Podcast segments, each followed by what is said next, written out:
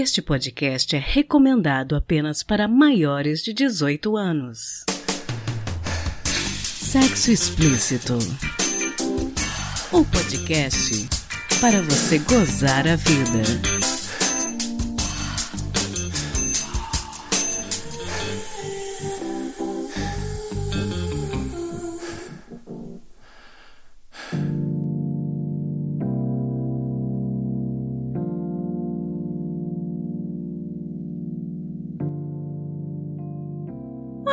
Taradinhos, tudo bem com vocês? Dia 20 de novembro foi o Dia da Consciência Negra e eu quis aproveitar para bater um papo com vocês a respeito de objetificação e sexualização de homens negros, um tema que é muito triste, difícil e sobre o qual eu sei muito pouco. Como mulher, eu já fui objetificada, mas eu venho de uma família racialmente misturada. Minha mãe é branca, meu pai é negro e meu pai, apesar de ter a pele retinta, não se reconhece como negro. Minha mãe tem atitudes racistas no dia a dia, por incrível que pareça, e as minhas irmãs, apesar de terem mais melanina que eu, não se reconhecem como negras. Eu sou percebida como branca por muitas pessoas e ainda estou tentando encontrar o meu lugar no mundo. Então, no episódio de hoje, eu conversei com duas pessoas e proponho para vocês que a gente reflita de mente aberta sobre as informações que eles irão nos passar a partir das suas vivências e lugares de fala. O nosso primeiro entrevistado é o sociólogo Túlio Custódio. Eu conversei com ele um pouquinho a respeito de objetificação, por que não existe nenhum lado positivo nisso, e falamos sobre o conceito de palmitagem também. Depois, eu conversei com o fotógrafo e modelo Lucas Silvestre, que compartilhou conosco sua perspectiva e experiências vividas. Achei que, como um todo, este episódio ficou bastante rico. Espero que vocês aproveitem a conversa como eu aproveitei. Não posso deixar de lembrar a vocês que o podcast possui três planos de assinatura ativos em picpay.me barra sexo explícito nos valores de 1, 5 e 10 reais. Se você acredita em nosso trabalho em valorizar mulheres podcasters, assine.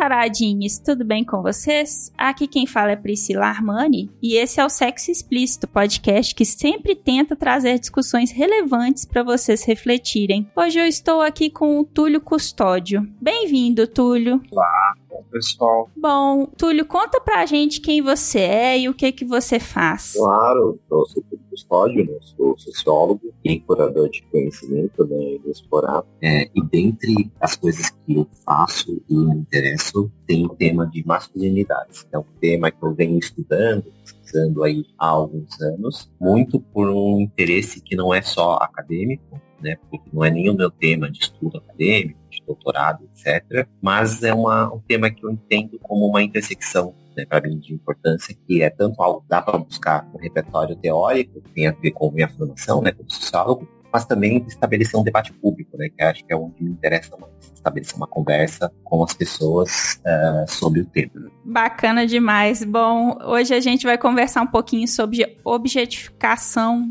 que é um assunto que para muita gente é meio confuso, né? Como que a gente pode definir o que que é objetificação? Bom, objetificação ela é consequência de um processo de desumanização. E para a gente entender um processo de desumanização, nós precisamos entender que existe uh, na nossa sociedade relações de poder que são estabelecidas entre grupos e muitos desses grupos e ou que dá base estão caracterizados a partir de marcadores sociais da diferença. Então, quando a gente fala, por exemplo, de relações de gênero, envolve o masculino e o feminino, a gente fala de relações raciais, envolve o negro, branco, amarelo, etc. É, ou quando a gente fala de relações sociais econômicas, envolve o rico, pobre, classe alta, etc., nós estamos falando de relações de poder. E dentro dessas relações de poder, e especialmente na pesquisa racial, como isso de alguma vez funciona, nós temos um processo de desumanizar o outro e, ao se desumanizar o outro, estabelecer um controle sobre ele. Esse processo de objetificação é nada mais do que uma destituição né, daquela, de reconhecimento daquela humanidade daquele valor, tá? de tudo aquilo que colocaria aquela pessoa numa condição de igual a você, ou merece o mesmo respeito, as mesmas perspectivas e cuidados, né? E essa pessoa passa a ser vista, na verdade, nem mais como uma pessoa, mas como algo a ser usado, a ser utilizado. Essa, esse processo de objetificação, a gente sabe que tem muito a ver com um, um projeto civilizacional mesmo, ao qual a gente está implicado nele há alguns séculos, não é nem décadas ou anos, que envolve o colonialismo, que envolve o capitalismo, que envolve a escravidão, que envolve o imperialismo. Então, é louco porque algo que é tão pontual e, ao mesmo tempo, importante, que é discutir a objetificação de corpos é, negros, especialmente no caso de corpos negros masculinos, a gente tem que voltar dar alguns passos atrás para entender como isso é constituído nesse próprio assunto que significa objetificação. Mas, em suma, tentando resumir algo né, é isso. A objetificação é esse processo de desumanização que faz parte das relações de poder que marcam as interações entre marcadores na nossa sociedade, sendo esses marcadores, por exemplo, questões de gênero, questões de raça, classe e outras coisas, claro, que acabam da forma como nós nos interagimos na sociedade e nos vemos, nos identificamos, nos reconhecemos na sociedade. Inclusive, eu queria entrar um pouco nisso, né? Por que, que as pessoas negras são alvo dessa objetificação e, como consequência disso, de uma sexualização extrema, né? Por que que isso acontece? Bom, esse processo ele tem muito a ver com a forma como, especialmente no Ocidente, por conta daquilo que a gente chama, né, o vertiginoso conjunto, ou seja, colonialismo, escravidão e imperialismo, como houve essa inclusão, né, e a inclusão aí com muitas aspas, tá? de fato não é uma inclusão, né, é mais um uso ou uma apropriação, mas de forma como ocorreu a inclusão dessas pessoas negras, né, pessoas de origem é, africana nesse contexto. A escravidão é obviamente um, é um bom, né, um importante ponto de entendimento desse processo, mas não só ela. Né? Na verdade, o que ocorreu é uma atualização constante das formas de exploração, opressão e dominação das pessoas negras no contexto das sociedades ocidentais. Então, quando a gente pensa, por exemplo, nas nossas sociedades que são sociedades capitalistas, organizadas no mercado e da lógica do trabalho, assalariado ou não, né, no caso mais contemporâneo, né, trabalho civilizado e tal, a gente entende que existem pilares que estruturam as relações de exploração dominação, né, de dominação envolve esses marcadores, né, então somente a questão classe e a questão racial é uma delas. O que aconteceu com a questão racial é que raça se tornou uma espécie de um simulacro, uma espécie de uma falsa imagem com a qual não só foi projetado sobre pessoas negras, mas foi criada uma falsa perspectiva, uma falsa identidade, e essa falsa identidade é demarcada por processo de animalização, de subhumanidade, né? O negro, nesse contexto, e aí, por isso que a gente tem que dar espaço atrás, porque isso tem a ver com um projeto de civilização, isso tem a ver com um projeto, inclusive, de modernidade, do contexto no qual nós estamos envolvidos aí pelo menos há 300 anos, uma lógica de igualdade, liberdade, fraternidade, que o negro, enquanto um componente, né, um sujeito, ele é o quase humano. Ele não é totalmente o animal, mas ele também não é aquele que detém a razão. Ele é um subalterno, ele é um interiorizado, e é exatamente dentro desse processo que aconteceu a naturalização da objetificação das pessoas negras. Eu sei que eu estou falando termos que são meio grandes, né, audiência, desculpe, mas é que é importante a gente nomear isso, e aí, claro, pode explicar isso das mais diferentes maneiras. Eu vou dar um exemplo muito pontual, né? Que é, por exemplo, o que significa quando as pessoas recebem no celular delas um meme, um kit bengala, um homem negro com um pênis gigante. Né? O que, que significa essa imagem dentro desse processo de, de objetificação? é que o Kid Bengala, essa pessoa, ela não está sendo lida como uma pessoa, ela está lida com, ela está sendo lida como um objeto, no caso o pênis, o grande pênis, que está acoplado a um corpo de um homem negro. E esse corpo negro, ele representa uma série de pré-concepções, né, de fantasias ou imagens falsas que foram criadas em torno dessa vivência, dessa, dessa vida e desse corpo, que um deles é inclusive a, a existência desse pênis grande. E a existência de um pênis grande numa sociedade patriarcal, colonialista, supremacista branca, informa que é algo que é um objeto fálico pode ser usado para a satisfação de desejos. Agora, é muito interessante pensar que o pênis do homem negro, ele não representa um falumento de poder, ele representa um falo como um instrumento utilizado para a satisfação do desejo do outro. Essa é a objetificação. É desatribuído a esse ser, não que seja bom, tá? A gente pode conversar mais sobre isso também, que tem a ver com, com esse projeto patriarcal de dominação falocêntrica, mas ponto é, é destituído desse sujeito caso desse homem negro, a possibilidade de ser reconhecido como um ser humano, para além dos objetos ou para além dos elementos que ele carrega, que são simplesmente usados e apropriados pelo outro, não por ele mesmo. Eu trouxe um exemplo muito pontual de uma coisa que, tristemente, a gente sabe que ainda circula aí nos WhatsApps da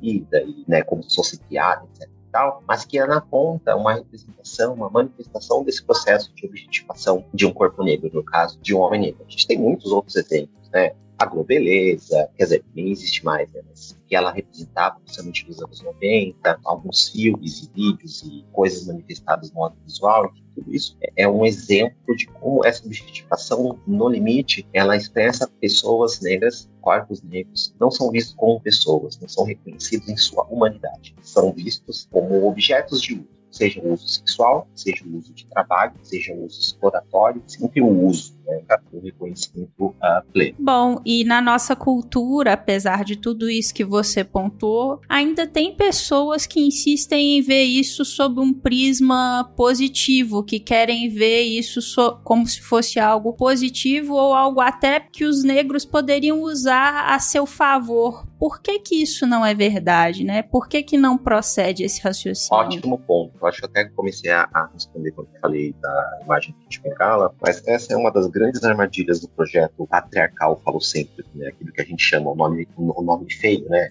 nome botânico, né, que é a masculinidade hegemônica patriarcal. Por que é uma armadilha? Quando a gente pensa é, em tem componente o sujeito negro, ele é parte de um processo de construção de subalternidade, de inferioridade, o homem negro, mas também outros homens, né, então o homem que representa o modelo padrão do homem branco, o heteronormativo, o rico, localizado nos países centrais, etc. Tal, ele vai estar sempre correndo atrás do prejuízo, para usar uma expressão mais popular, né? Ou seja, ele vai estar sempre buscando conformar e performar atitudes e comportamentos que de alguma forma podem trazer para ele um reconhecimento social de que ele está próximo ou ele é de fato aquele homem que representa o um padrão social. E uma das formas de uma das formas comportamentais que a gente chama da dimensão estética do que representa ser um homem no projeto de cal é a representação do garanhão, é a representação do homem que domina, né, ele exerce controle né, sobre os outros corpos, sobre as outras vidas, especialmente, claro, as vidas femininas, mas não somente, a qual ele exerce controle a partir da sua sexualidade. O pênis e todos os outros elementos se tornam uma ferramenta de exercício de poder. E aí vem todo um imaginário que é construído do homem que pega todas, Garanhão, né, o Homem Danado, etc e tal. E aí, dentro dessa representação, muitos homens negros já compondo essa imagem né, do pênis grande, etc e tal, todas essas fantasias racistas que são construídas em produto negro, ele se torna uma possibilidade, uma possibilidade fantasiada de reconhecimento desse lugar de homem a partir do momento que esse homem negro está tentando exercer esse lugar do garanhão. Mas por que, que isso não ocorre nesse caso? Porque o reconhecimento da pessoa negra é um reconhecimento objetificado ele é um reconhecimento fragmentado. Como esse, esse sujeito ele não é entendido como um ser humano, ele não é entendido em sua plenitude, compõe não só o corpo, mas a mente e o espírito, ele, de certa maneira, ele é todo fragmentado, todo dividido em peças. E são essas peças que são entendidas a partir da lógica de uso e apropriação dessas peças, com as quais as pessoas vão ver esse corpo negro. Então, o homem negro Garanhão, apesar de ele estar exercendo um comportamento que faz com que ele acredite que ele vai ser reconhecido enquanto homem dentro de um projeto falocêntrico de sociedade, na verdade ele está sendo só um instrumento de uso para a apropriação dos desejos dos outros, porque ele é o pênis. E a partir do momento que ele é somente o pênis, ele é um pedaço fragmentado de um corpo que não existe vida, né? ou seja, que não existe uma certa humanidade. Então, esse, por exemplo, né, estou usando o exemplo da pesquisa do Garanhão, eu poderia falar de outros exemplos. O seu ponto é, esse é o motivo do porquê esse projeto ele não prospera para os corpos e para as vidas que não fazem parte do núcleo ou da visão padrão do que é, essa sociedade é, é, prega. Ou seja, um projeto de masculinidade patriarcal, ele é um projeto que, entre outras coisas, ele está, ele está baseado numa lógica de divisão binária. Essa binaridade ela é constituída de maneira hierárquica, ou seja, os polos eles estão em uma relação desigual de superioridade e inferioridade, e a partir dessa lógica hierarquizada existe a possibilidade de aniquilação do inferior. Então ele é um projeto de destruição. Eu não, claro que eu não vou me arriscar aqui entrar numa teoria psicologia da psicanálise, mas é, é, entender a importância da lógica da produção de morte dentro de um projeto de aniquilação, é um projeto de encerramento, é um projeto de destruição, não é um projeto de reprodução. que há, na verdade, é uma reprodução dessas lógicas de morte. E ela está também em modelos de masculinidade, assim como ela está nos modelos de racialização, como a supremacia ou a superioridade branca. Ela também está nas, na, nas dominações de classe, né, como a lógica que a gente vive hoje, inclusive do neoliberalismo, de uma alta desigualdade econômica. Essa lógica da aniquilação, essa lógica do genocídio, ela também forma esse projeto de masculinidade. Por isso, aí, desculpa ter falado tanto, mas volto ao ponto da sua pergunta feita de maneira muito pontual. É por isso que essa objetificação acontece e é por isso que, enquanto projeto, ela não prospera. Ela não é bom para as pessoas que conformam ou se comportam dessa maneira, porque isso não leva elas a uma, a uma ascensão ou a um fato reconhecimento. Isso só mantém elas reproduzindo essa mesma lógica de subhumanização, aniquilação e exercício de poder com outras pessoas. Desculpa. Ah, que isso, maravilhoso. E aí, falando um pouco disso, eu queria falar um pouco a respeito dessa relação entre essa hipersexualização e o que muitas pessoas chamam de palmitagem, né? Queria que a gente conversasse um pouquinho sobre isso, sobre essa questão do, do que é palmitar, do que é palmitagem, dentro disso que a gente está falando, né, da objetificação. Claro, ótimo ponto. Acho que há muita confusão entre o que significa uma discussão sobre as relações desiguais dentro de uma lógica de relações interraciais versus uma discussão da própria lógica, né, a, a própria perspectiva de hipersexualização. Por quê? A hipersexualização ela é mais ampla. A hipersexualização ela faz parte da maneira como a vida e corpos negros estão sendo lidos numa sociedade que prega uma desigualdade é, baseada em elementos raciais. Né? Ou seja, a hipersexualização ela acontece com o homem, ela acontece com a mulher negra, ela acontece de uma forma muito mais ampla e disseminada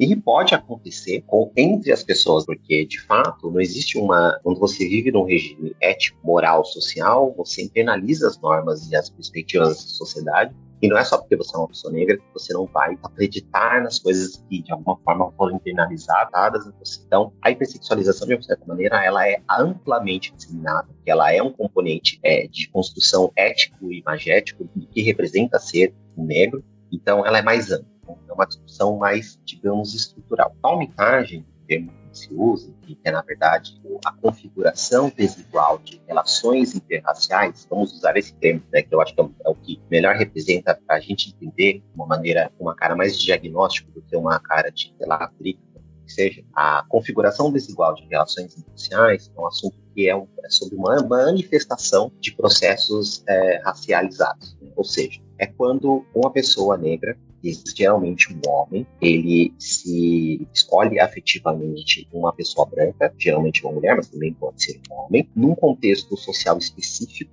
que é geralmente um contexto de ascensão, e quando a gente fala em ascensão, a gente está falando especialmente de uma sociedade capitalista, onde essa escolha afetiva reflete alguma, algum modelo ou alguma forma de ser incluído, de ser integrado dentro daquela sociedade. Então, não tem como a gente discutir relações desiguais interraciais sem a gente considerar a dimensão de raça, a dimensão de gênero e também a dimensão de classe, a dimensão socioeconômica. Então, vou falar particularmente de cada uma. A primeira, na questão é, racial, é a ideia de que a integração, ela de alguma forma só pode ser realizada a partir do componente branco. Essa não é uma perspectiva que é racional na cabeça das pessoas. As pessoas nem sempre têm, têm consciência disso, mas existe uma projeção existe uma construção de que o padrão e de que o ideal, algo até que eu já falei anteriormente quando estava falando de masculinidade matriarcal, de que o padrão é o branco. Então, como forma de demonstrar que eu estou inserido ou estou integrado naquela sociedade qual o padrão é branco, é o branco que eu busco, é o branco que eu emulo em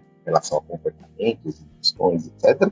E é ao branco que eu tento me aproximar, tento me conectar, etc. E, tal. e aí tem uma discussão muito específica e séria que precisa ser feita dentro dessa questão racial, que é o modelo ou a mitologia, a narrativa prática para as formas de se considerar as relações raciais do país, que é o mito da democracia racial. Essa discussão ela não pode ser desatrelada de um lugar que a gente tem projetado, por exemplo, um quadro muito interessante do pintor espanhol Modesto Broncos, que, Broncos, que foi feito no final do século XIX, que foi usado por um cientista brasileiro, Batista Lacerda, em 1911, como uma ilustração do projeto de Brasil que nós queríamos. E quando eu falo nós, que falar nós, nós como uma grande comunidade, onde nós, nós prometemos para o mundo que em até o ano até o ano de 2000 nós seríamos uma nação branca. Esse quadro específico, ele se chama A Redenção de Kant. Se a quem quiser procurar aí, busca, que vale a pena, quem já não conhece, claro, conhece esse quadro. E esse quadro, ele mostra a seguinte imagem. Uma mulher negra de pele escura, de pé, né, uma senhora, de cara mais velha, e pelos trajes dela você percebe que ela está numa situação social de subserviência. Ela provavelmente é uma ex-escravizada ou uma empregada doméstica, que seja. E ela está meio que louvando ao céu, né, com as mãos de uma forma demonstrando que ela está agradecendo aos céus. Do lado dela está filha dela, uma mulher negra de pele mais clara. Então você já percebe que houve ali algum processo de uma relação interracial essa menina, filha, idealmente. Né? É claro que isso é mais complexo, se a gente fosse falar uma discussão genética e a gente ia para outro lado, mas o ponto é uma representação gráfica que já houve ali uma relação interracial. Então essa menina, ela tem a pele mais, mais clara. Ao lado dessa menina, um homem branco, que provavelmente é o, é o, é o marido dela, o parceiro dela, seja o pai dessa menina um homem branco, e um homem branco com traços europeus, né? Ele é meio que loiro, enfim, tem todo um poder ser uma representação de um homem espanhol, de um homem português, etc. E no colo dela tem uma criança branca, totalmente branca, e, e, desenhada de uma maneira como se ela fosse um anjo. E todo mundo que de alguma forma já teve alguma conexão com a Bíblia, com estudos bíblicos, sabe que Cã é amar uma forma Deus colocou sobre irmão, sobre irmão, agora não lembro de quem, era de Caim, Abião, seja, mas uma marca que era tinha um caráter inclusive de qual é o nome disso? De praga mesmo. Né? Você vai carregar essa marca em você e todos os seus descendentes vão carregar. Que foi inclusive um discurso que a Igreja Católica no século XVI, no século XVII, tinha para justificar a escravidão de pessoas, que essas pessoas carregavam uma marca de Cã. Então elas estavam de alguma forma pagando pelos pecados que a geração anterior a elas já prometeu. A redenção de Cã é exatamente o processo de embranquecimento, é o processo de pelo qual a miscigenação racial no Brasil, enquanto um projeto, levaria a constituição ou a instituição de um país totalmente branco. É claro, que lembrar que essa ideia, essa visão, ela foi construída no momento onde as chamadas teorias eugênicas ocorriam no mundo, top top das teorias é, científicas raciais era a eugenia, a ideia de que existia, existia elementos morais que estavam geneticamente conectados aos traços é, raciais. O negro, o preto, ele representava o africano, ele representava um traço de inferioridade, versus o branco eu dava o ratio, né, ou a razão, o intelecto, a evolução da humanidade. Então, é nesse escopo que esse mito ele é constituído. E aí a gente volta agora para um dos três pontos, que é, não dá para a gente falar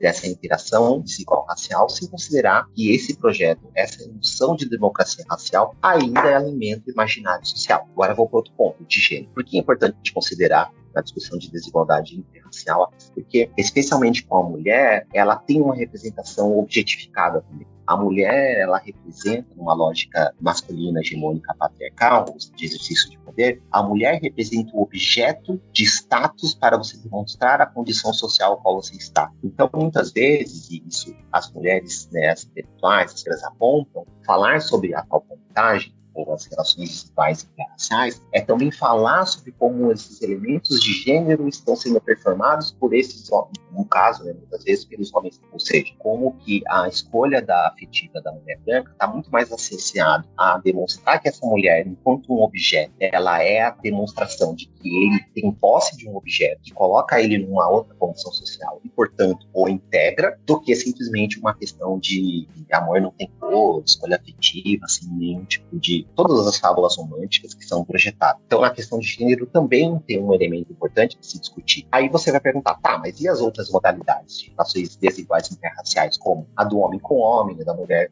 da mulher negra com um homem branco, etc.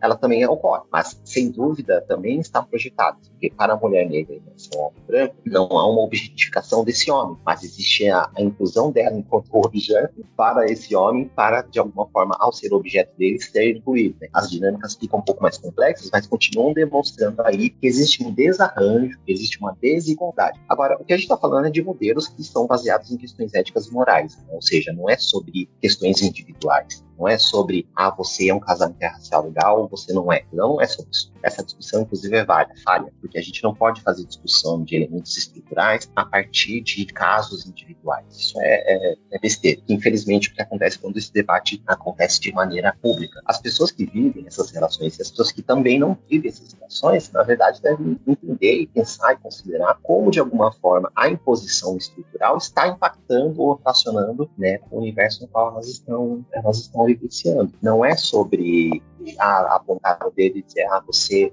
pode, você não pode, tem que casar com tal, tem que ficar com tal, tem que preparar com isso etc. Não é sobre isso. E por último, a questão econômica, que tem muito a ver também com a questão de gênero, que é a pessoa, o parceiro, como posse, de maneira a, a demonstrar a minha integração em relação àquele sistema. Muitas vezes, a discussão da pautagem dessas relações desiguais raciais, ela surge num contexto de ascensão social. Ou seja, o jogador de futebol é um cara que ascendeu socialmente, né, tem uma renda alta, o cara que estudou em tal lugar e teve uma ascensão na sua carreira, no mercado, etc. Tal, geralmente são essas pessoas as quais elas se tornam, digamos, publicamente suscetíveis a se discutir, a entender. E faz sentido, porque no fundo é uma discussão que, numa perspectiva da forma como a família nuclear burguesa foi instituída, fazendo uma menção aí a Engels, que excelente trabalho ao origem da família da, do Estado da propriedade privada, a gente tem que entender que a conformação dessa família também está conectada com a conformação e a formação de um patrimônio. Né?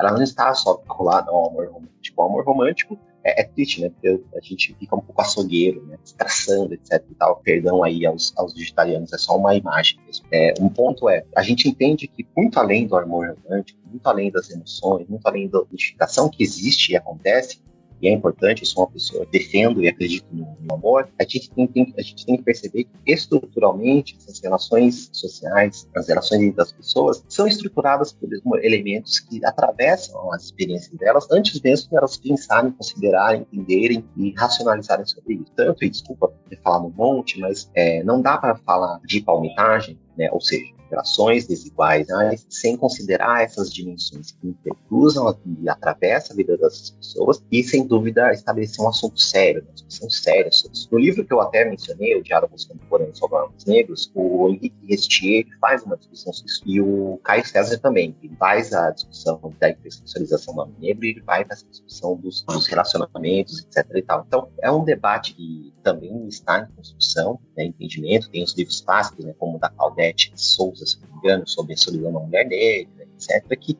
é preciso ser feito de uma forma madura, de uma forma de uma forma estrutural, e não, e não umbiguista, e não do, ah, eu sou assim, você é essa. Acho que se eu conseguir responder essa pergunta, eu, eu Nossa, fantástico. Acho muito importante, sim, a gente analisar todos os aspectos. E uma coisa que eu não consigo deixar de pensar, tendo, tendo tudo isso em vista, né? Existe alguma coisa que a gente pode fazer para que essa objetificação, essa hipersexualização deixe de acontecer? atitudes, alguma coisa do ponto de vista social? É, existe algo que a gente possa fazer com relação a isso? Ótima pergunta. Eu tenho dúvida em responder sobre atos que, por se tratar de problemas amplos e estruturais, né? E aquela velha, eu adoro essa máxima, né? Uma andorinha no faz verão, dificilmente nos atos individuais isso se resolve, mas passa também por esses atos individuais. Afinal, existe uma dinâmica concreta da gente, né? Nossa vida, das pessoas, etc. E tal. Eu, assim, a solução mais rápida, quer dizer, na verdade não é rápida, mas a solução mais prática é vamos pensar em todas as pessoas como seres humanos. Essa é a, a essa é a resposta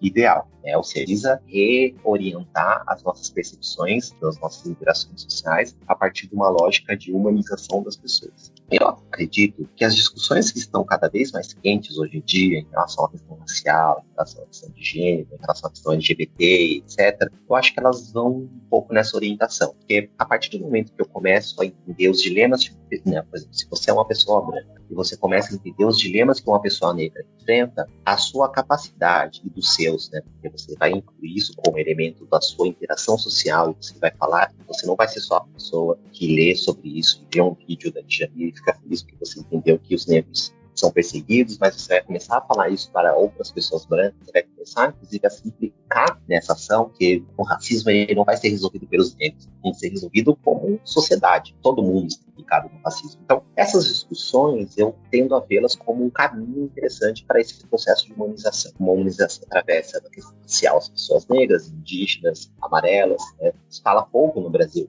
Ainda bem que essa discussão tem construído, tem crescido, mas a importância de se falar em relações raciais, pensando também os asiáticos principalmente os, os japoneses, né? Eles foram o maior, maior grupo é, nacional que imigrou para o país, mas também tem os chineses, os coreanos, etc. E tal. Como os asiáticos foram usados dentro dessa, dessa construção racial brasileira como a etnia modelo, como a etnia que ela é usada como instrumento, isso é racismo, é um processo de objetificação, eles são objetificados pelo discurso uh, uh, branco, né, da branquitude, como um grupo ideal. Olha só que bonitinho, eles fizeram tudo certo para detratar pessoas negras e indígenas. Né? Olha só, eles chegaram depois de vocês e eles estão em melhor condição de vida que vocês. Ou seja, o problema é vocês, não as dinâmicas raciais do país. Então, isso é racismo. Só que é um racismo em outro lugar. Isso a gente fala em relações raciais. A gente não fala em negrismo ou negrologia. Fala em relações raciais, porque são relações, são sempre componentes, um lado, um outro, ou vários lados. Entendeu? Então,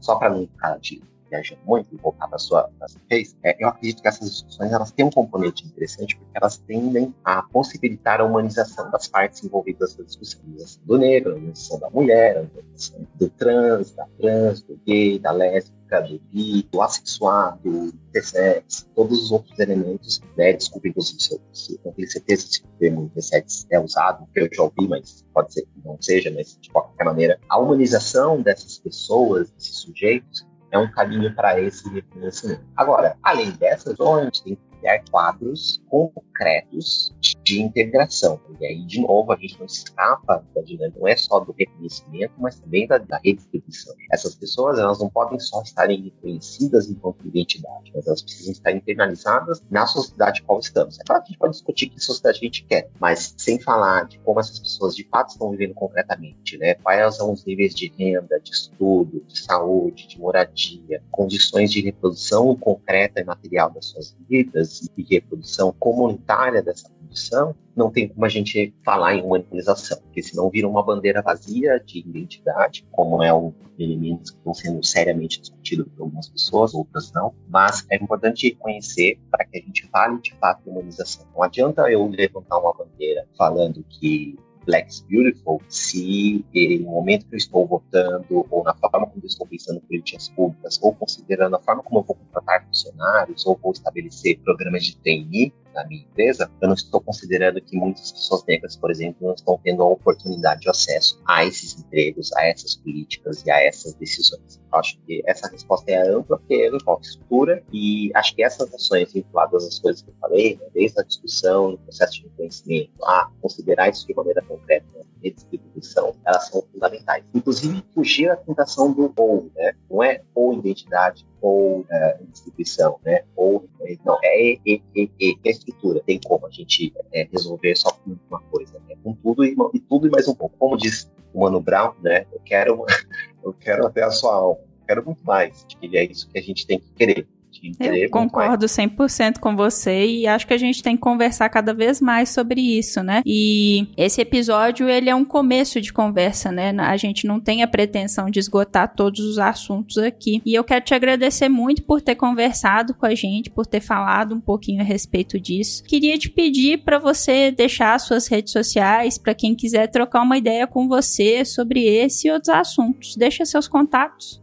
Claro, com certeza. Bom, primeiro de tudo, só quero agradecer. Espero que eu não tenha falado Zélia e coisas estranhas, de uma forma que esse seja é, interessante para as pessoas que estão estudando. Né? Obrigado por esse momento de troca. Acho que isso é importante nessas conversas que a gente vai avançando e compartilhando conhecimento de uma maneira coletiva, como deve ser. Bom, eu tô no Twitter, eu tô no Instagram. Facebook, na verdade, eu tenho, mas eu não uso. Então, até, sabe quando você esquece a senha no computador? Até eu nem entro mais, né? usado. Mas Twitter e Instagram eu tô mais. Então, vocês podem encontrar escrever, acho que Túlio Custódio, vocês acham. O meu arroba é um pouco mais complicado, Custódio, com I mudo, T-A, né, D de dele, A Thiago. Mas acho que se vocês colocarem Túlio Custódio, eu apareço lá, assim, bem encontrável. E também vocês podem seguir, especialmente no Instagram, o, o arroba da, da Curadoria de Feira, trabalho, né? Explorar também é bem legal, várias coisas interessantes. Enfim, espero que seja, podem me encontrar por lá. Vou colocar também todos os links para suas redes na descrição do episódio, no post no site. Muito obrigada, Túlio, por ter tirado esse tempinho para conversar com a gente. Sei que a sua agenda tá cheia, mas eu agradeço demais. Esse episódio, essa conversa me enriqueceu muito e eu espero que enriqueça também todo mundo que tá escutando. Eu que agradeço. Muito obrigado.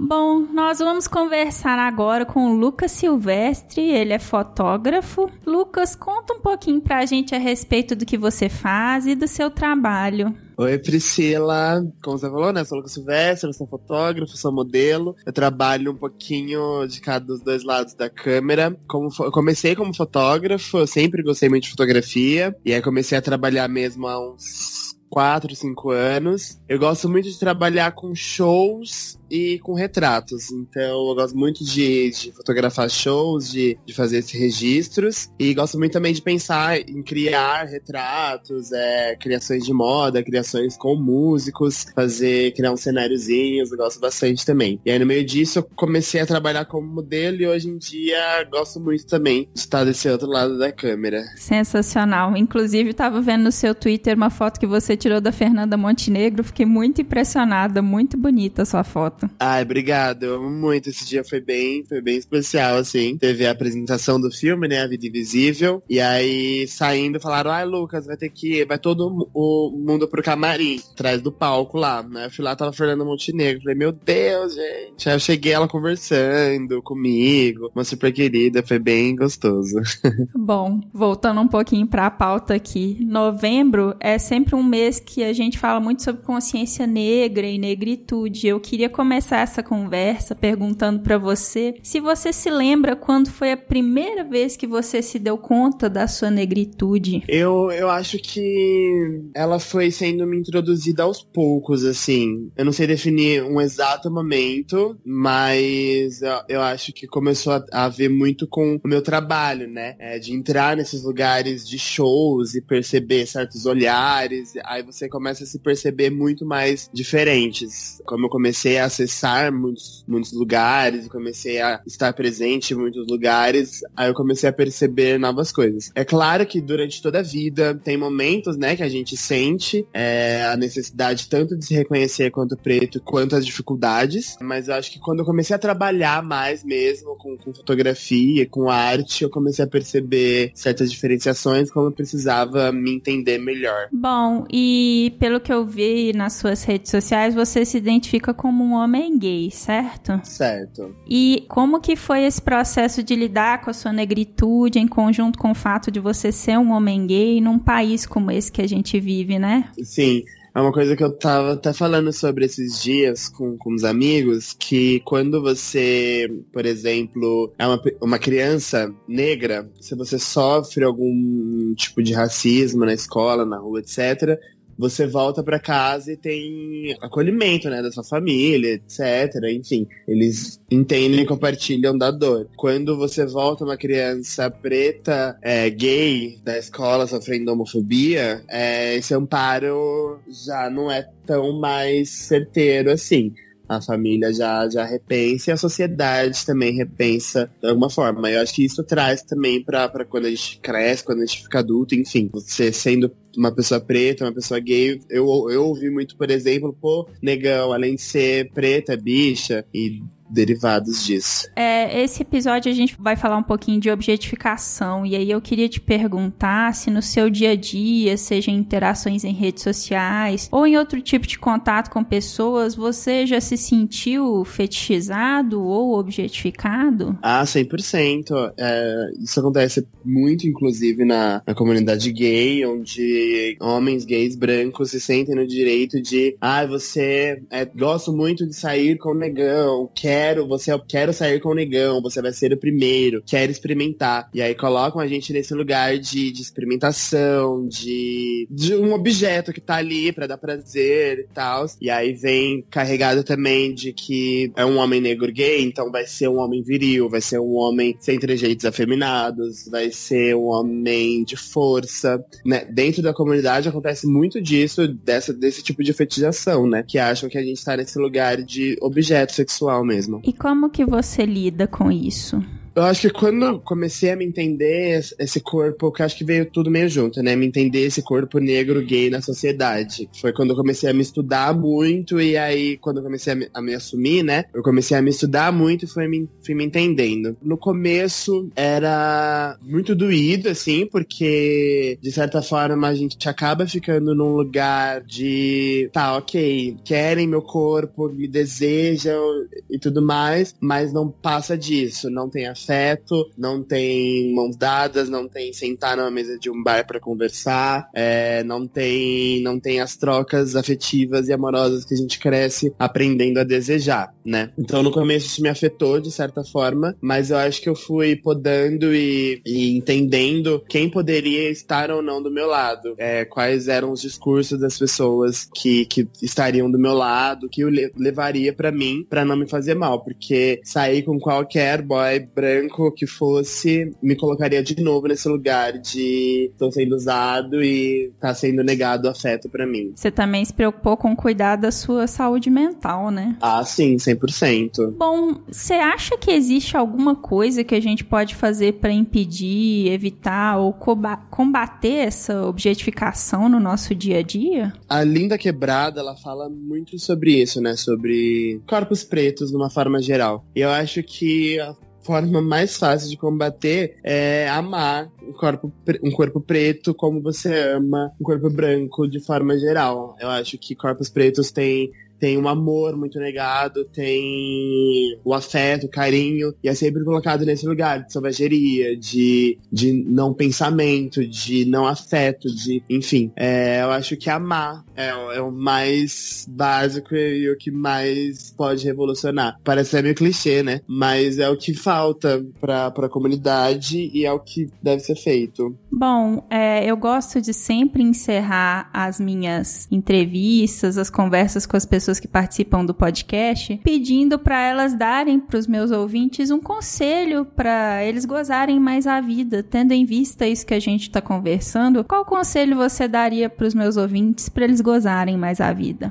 Eu acho que eu diria se liberte, se liberte e se entenda. Eu acho que se entender é o primeiro processo para se gozar mais no, numa vida como um todo. Eu acho que eu demorei muito tempo para me entender enquanto corpo preto bicha na sociedade. Eu acho que eu demorei muito tempo para entender o que era realmente prazer, o que era realmente o que eu gostava. E aí quando me entendi, eu fui realmente me estudar, me, me buscar, me compreender na sociedade como um geral. É, eu acho que os prazeres, os gozos vieram de forma mais gostosa. Entender a nossa verdade é sempre muito libertador, né? Exatamente. Eu acho que quando a gente não se entende, a gente se priva de muitas coisas e, e não quer, não se permite aquilo, não se deixa fazer aquilo outro. E quando a gente só, não, beleza, eu sou isso, deixa eu experimentar, fica mais gostoso. Bom, Lucas, obrigado por ter conversado com a gente. Deixa suas redes sociais, seus contatos para quem quiser trocar uma ideia contigo sobre esses e outros assuntos. Minhas redes são todas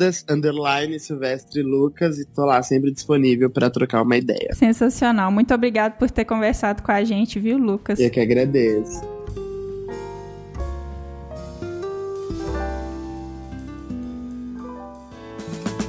Se toca.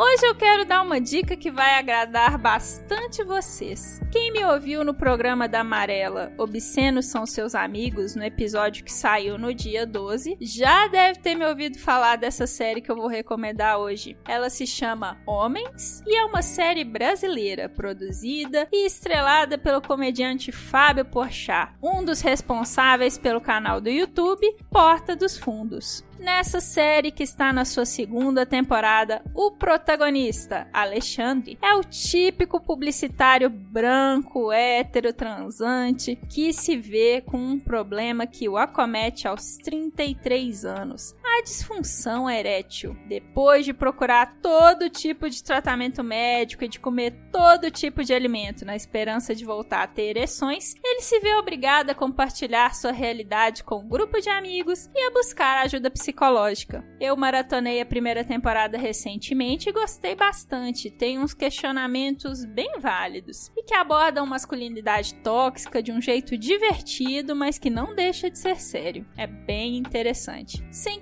que é uma produção brasileira, o que é sempre bem legal de prestigiar. Pode procurar por Homens, com uma interrogação no final, série do Comedy Central. Tenho certeza que você vai gostar. Outra dica que eu quero deixar é de um documentário, dessa vez uma produção gringa, que está disponível legendada gratuitamente no YouTube. Esse documentário se chama The Mask You Living e é um filme importante que precisa ser cada vez mais divulgado e compartilhado. Mas por que isso? Porque The Mask You Living, que a gente pode traduzir como A Máscara em que Vivemos, discute como conceitos chaves de masculinidade são extremamente tóxicos e prejudiciais, seja para meninos que acabam desenvolvendo ansiedade e depressão mediante as cobranças sociais, seja toda a sociedade que sofre as consequências de uma vivência mal resolvida por metade da população mundial. É fundamental compreender como a forma como criamos e pensamos a vivência masculina repercute negativamente em todos e que todos nós temos um papel fundamental nisso. Eu recentemente tive um sobrinho ele tem 10 meses e eu, como tia, penso muito no papel que eu vou ter na vida dele ao criá-lo para ser um cidadão do século 21. Eu não sou a mãe dele, mas eu percebo a minha responsabilidade como parte do ecossistema social dele. No fim das contas, todos nós precisamos pensar nas nossas responsabilidades. Uma das produtoras executivas do documentário The Mask You Live In é Maria Shriver, jornalista e ex-mulher de Arnold Schwarzenegger, que não sei se vocês lembram, traiu a esposa e teve um filho com a empregada doméstica da família. Outro nome que também é responsável pelo financiamento desse documentário é Abigail Disney, sobrinha neta de Walt Disney, que é filantropa e financia várias produções relacionadas a causas sociais, tendo inclusive ganho um Emmy de documentário de destaque social por uma das produções que financiou no post do episódio, como sempre, no nosso site sexoexplicitopodcast.com.br. Eu vou deixar todas as informações para você saber mais e assistir à série Homens e ao documentário The Mask Living. Valeu!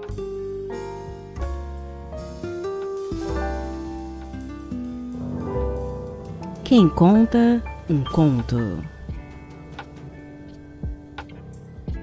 Conto que vocês vão ouvir agora é original, escrito e gravado por uma pessoa anônima que se identificou para mim, mas que não quis o bônus da fama. A pessoa é ouvinte, me mandou áudio em abril com o texto narrado e que havia escrito, perguntando se estava bacana. E hoje vocês vão ouvir com exclusividade. Eu quero agradecer ao carinho dessa pessoa por ser meu ouvinte e por ter cedido seu texto e áudio para o podcast. E quero lembrar a vocês que até o ano que vem eu não estou recebendo novos contos nem recrutando novos narradores, ok? Então fiquem agora com o conto que eu apelidei de Escritório.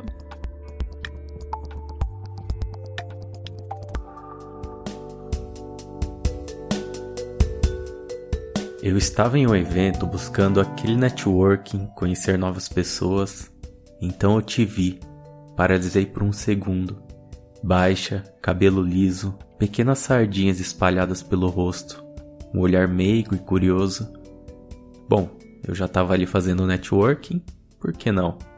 Conversamos e eu acertei na escolha. Seu profissionalismo e sua área de atuação poderiam agregar muito ao meu trabalho. Não demorou para marcarmos uma reunião profissional. Eu fui ao seu escritório, sua sala um pouco desarrumada, você me pedindo desculpas pelo excesso de papel devido à alta demanda. E eu sabia que muitos já tinham percebido seu valor por isso tantos te procuravam. Eu não entendi o porquê, mas tínhamos uma conexão forte. Eu olhava nos seus olhos, tinha sentimentos como nunca havia sentido antes no contato visual. Uma atração forte, uma faísca, prestes a explodir. Fechamos a nossa parte profissional e ao final não pude me conter para dizer que queria conhecê-la melhor em outro ambiente e você aceitou. Saímos, sorrimos, nos beijamos. Sua boca pequena, com lábios macios, um calor ao se aproximar de mim, sua cabeça próxima ao meu peito. Minha pele se arrepiava a cada toque, meu pau ereto, todo o tempo. Como você consegue ser tão sensual? Te chamei para minha casa você aceitou. Nossos beijos lá já começaram quentes e foram ficando cada vez mais. Eu descia para o seu pescoço, sentia sua respiração ficando forte e queria mais. Queria o seu corpo para mim. Minha mão passeava como em uma caça aos tesouros. Cada suspiro mais forte era uma caixa de tesouro aberta. Os beijos no seu pescoço, uma mordida no seu ombro, esfregando minha barba nas suas costas e na sua barriga. Sentia sua pele macia, arrepiada, seus gemidos baixos, tremulações, sua calcinha úmida. Enquanto olhava nos seus olhos, eu tirei devagar sua última peça de roupa. Dei um sorriso safado, enquanto ia para baixo para apreciar a cereja do bolo. Passava a minha língua por essa cereja, em volta dela em alguns momentos a língua inteira, devagar, em outros a ponta da língua mais rápido. Brincava com as respostas que seu corpo me dava. Extasiado com o tesão, eu tirei meu pau para fora. Tava ereto, pedindo por você. Coloquei ele encostado na sua buceta, te olhei com uma cara de safado. Você me respondeu dizendo: Mete em mim. Eu segurei as suas pernas e trouxe seu corpo ao meu. Senti sua buceta molhada. Coloquei até o fundo. Meu pau ficou ainda mais duro ali dentro. Fazíamos movimentos leves, mais fortes. Eu metia em você, você rebolava e ficava intenso e me deixava louco. Nossos corpos agiam como uma dança, se conversavam. Os movimentos eram conectados, quentes. Ao final, como já tomado pelo tesão e emoções, te puxei. Apoiei seu quadril no contorno da cama. Metade do seu corpo estava apoiado na cama. Sua bunda deliciosa, empinada para mim suas pernas apoiadas na lateral. Como numa brincadeira de puxa e empurra, eu coloquei gentilmente um travesseiro no seu quadril, contrastando com o movimento forte de te puxar e dizer: Agora eu quero assim. Você sorriu, eu meti em você de novo, me sentindo poderoso ao segurar o seu quadril enquanto eu metia, olhando seus cabelos longos derramados nas suas costas e sua mão apertando o lençol. Comecei a meter mais forte, podia sentir e ouvir o contato dos nossos corpos. Minha pele se arrepiava mais, minha respiração acelerava. Você gemia alto, gemia de tesão, você tremia e eu disse com os dentes cerrados: Caralho, eu vou gozar. E para me deixar ainda mais excitado, você dizia: Vem, vem. Eu meti forte, segurei no seu ombro, como que para fundir nossos corpos e enchi a camisinha de porra. Caralho, que delícia! Você foi embora e me enviou fotos do seu pescoço, das suas costas, pequenas marcas e roxos. Eu fiquei impressionado. Sempre tomo cuidado com as marcas, mas naquela noite alguma coisa saiu do controle. Você respondeu sorrindo e dizendo: Você acha mesmo que eu ia me irritar depois dessa noite incrível? Eu respirei, inspirei, caí com as costas na cama. Ah, que mulher!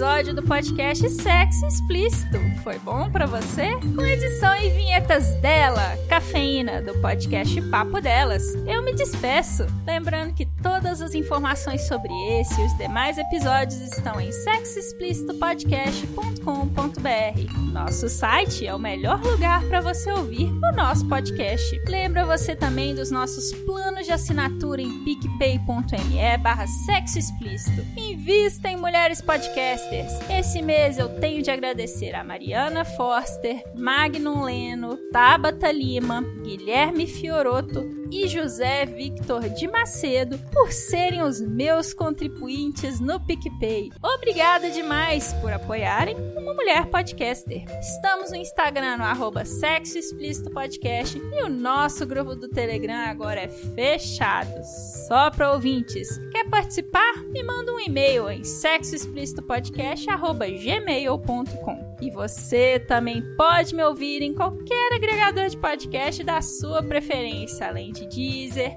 iTunes, Google Podcast e também no YouTube. E aí, o que você está esperando? Bora gozar a vida? Beijo!